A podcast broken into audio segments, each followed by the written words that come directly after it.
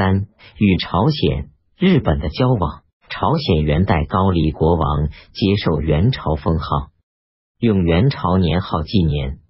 明太祖初即位，即遣使高丽告即位。次年，高丽国王专辑停用元朝至正年号，遣使入明请封。一三七年，明太祖遣使持金印文告，封王专为高丽国王。高丽使用洪武年号。对辽东元朝来使称北元。一三七四年，高丽权相李仁任杀王传，拥立权臣新尊之子辛吾为王，遣使来明入贡，明太祖却而不受。直到一三八五年，明太祖才嫁给辛吾高丽国王封号，并追谥王传为恭敏王。一三八八年，高丽东北面都指挥使李成桂处理人任，囚禁新吴。新吴让位于子昌。次年，李成桂废新昌，而立王专之后王尧，杀新吴。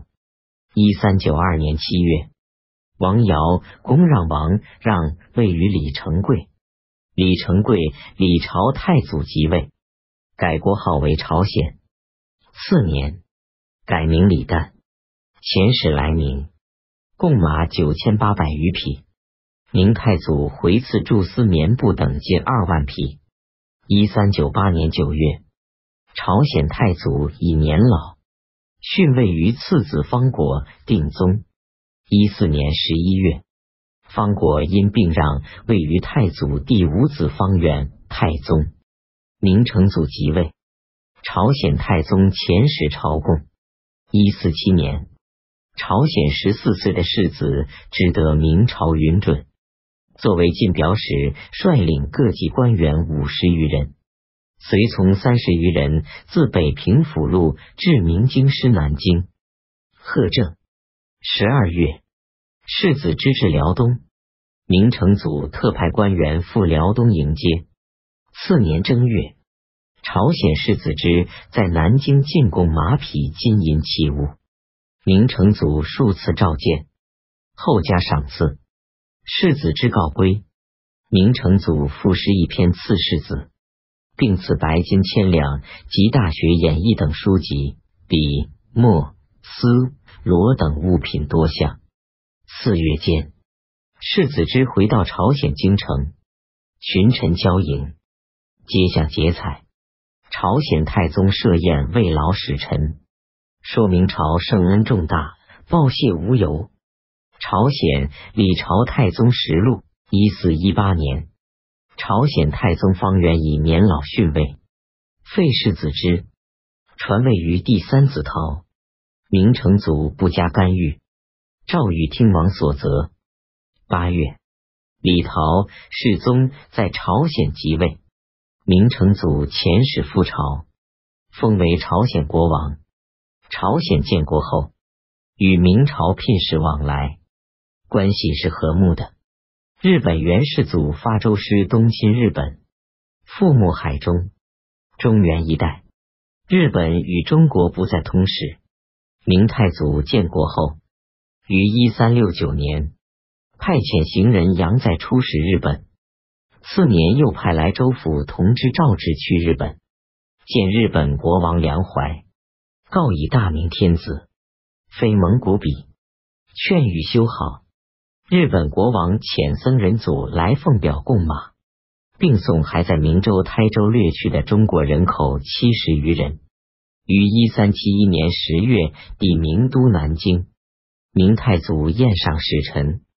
并命僧人祖产等八人送日本使者回国。回赐梁怀文起沙罗。胡惟庸案后，明太祖以胡惟庸欲借日本为助，不再向日本遣使。一四三年，明成祖即位后，即派左通政赵居任、行人张宏协僧道成出使日本。将行，日本使臣已至宁波。十月到达南京，明朝优礼相待，对使臣所带货物，包括违禁的兵器之类，均准按时价出售。并遣使随日本来使回访，赠日本国王元道一官服及龟纽金章。此后，两国又恢复了共事往来。明初，在宁波设市博司，日本商人虚持明朝发给的勘合及凭证贸易。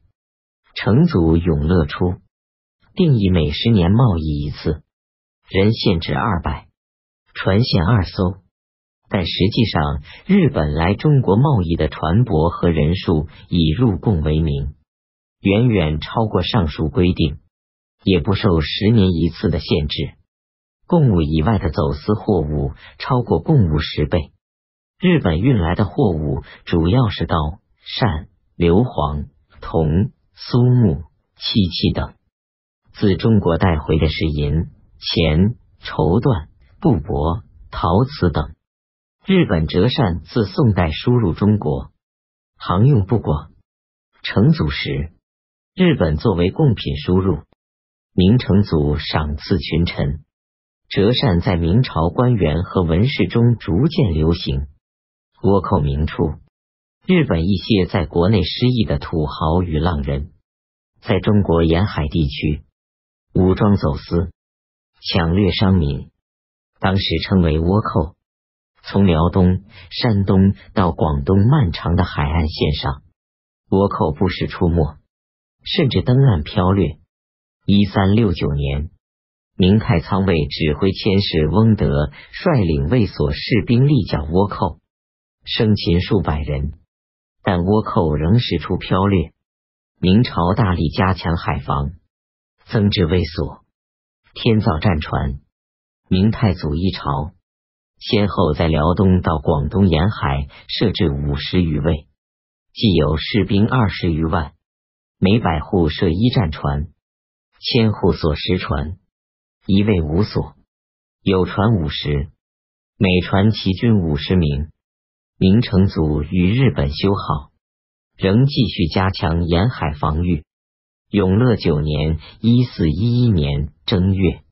命封城侯李斌、平江侯陈宣等率浙江、福建州师剿捕海寇。一四一六年，命都督同知蔡福率兵万人，在山东沿海巡捕倭寇。一四一九年，总兵刘荣、刘江领导军民在辽东望海郭进行了一次大规模的抗倭战役。望海郭位于荆州渭金县岛西北。距荆州城七十余里，是辽东沿海的要塞，地势高广，可驻兵千余。刘荣任辽东总兵后，驻石堡，至烟墩了望。一日，二千余倭寇乘船前来，刘荣自烟墩得报，命都指挥徐刚伏兵山下。百户江龙率壮士潜绕贼船，劫其归路。倭寇到郭下，刘荣举其鸣炮，伏兵奋勇杀敌，倭寇大败，死者枕藉，逃脱者被江龙部擒拿。望海国之役，明军生擒倭寇数百，斩首千余，大获全胜。成祖一朝，倭寇不再敢来侵扰。